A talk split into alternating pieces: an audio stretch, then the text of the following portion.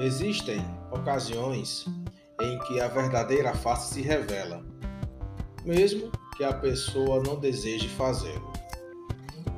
E há também o silêncio revelador, aquele emudecimento que, dependendo da pessoa, indica uma vergonha ou uma absoluta falta de vergonha.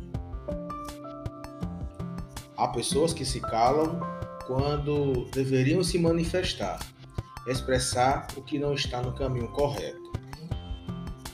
Isso se dá na família, na empresa, no grupo de amigos, numa comunidade, na gestão de uma nação. O escritor romano Metastácio, pseudônimo Antônio Domenico Trapace, dizia: Explica-se bastante quem cora e cala.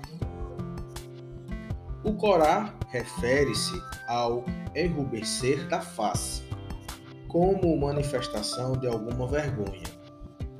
Há pessoas que são capazes até de controlar isso, mas, de maneira geral, fica-se com a face corada. A outra parte da frase, que é o explica-se bastante, também quem cala, refere-se a quem deixa de dizer o que precisa ser dito e acaba silenciando como forma de cumplicidade. Silêncio Revelador, por Mário Sérgio Cortella.